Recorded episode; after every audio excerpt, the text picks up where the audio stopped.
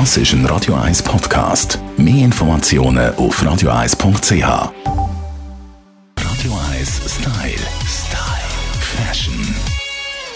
Heute gehen wir miteinander in den Dschungel mit unserer Stylistin Melanie Cantaluppi. Auch ein heißes Büsi. Melanie, bist du?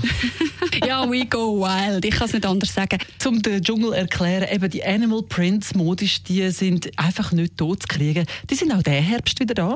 Also ich befürchte, Corona hat das wieder äh, auferstehen lassen. Und zwar wahrscheinlich ist das tatsächlich so, dass die Kollektionen gemacht gewesen wären irgendwo vorher und nicht raushängen können. Weil es hat wirklich geheißen, es ist jetzt vorbei. Aber nein, überall, wo wir anschauen, es kommt, es ist voll präsent. Animal. Äh, nicht nur für Mutige mittlerweile, sondern wirklich etwas, schon fast eigentlich ein Basic mittlerweile, kann man sagen. Wird schon fast langweilig, wenn man es überall sieht. Also man hat den Leopard, man hat Schlangen, da ist ja nichts Neues dazugekommen. Ja, nein, also äh, von den Wildtierli her sind wir immer noch gleich. Was neu ist, man kann sie mixen. Der All-Over-Look. Also wenn die Schlange mittlerweile mit dem Leopard, aber einfach aufgepasst, gekonnt bitte.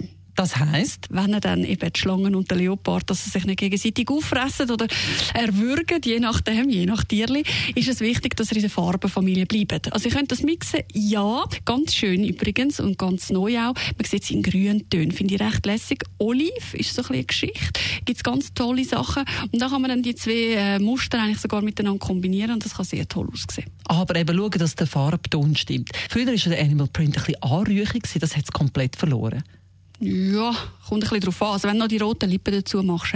Es ist halt, äh, wie soll ich sagen, es ist ein Statement. Äh? Wenn ich mir den Leo-Mantel, vor allem mittlerweile gibt es ja dann auch auf den Winter hin so die Plüschmäntel in Leo, das ist, hat schon noch ein bisschen etwas Anrüchiges. Was ich aber immer toll finde, ist zum Beispiel auch ein Accessoire. Ganz cool finde ich zum Beispiel Schuhe. Also wirklich so Stiefeletten in Leo mit einer tollen Jeans. Das ist ein Statement, ohne dass man aber gerade anrüchig deswegen aussieht. Geht immer.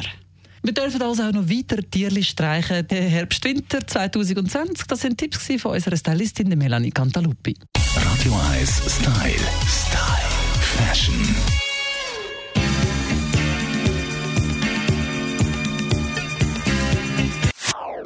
Das ist ein Radio 1 Podcast. Mehr Informationen auf radio1.ch.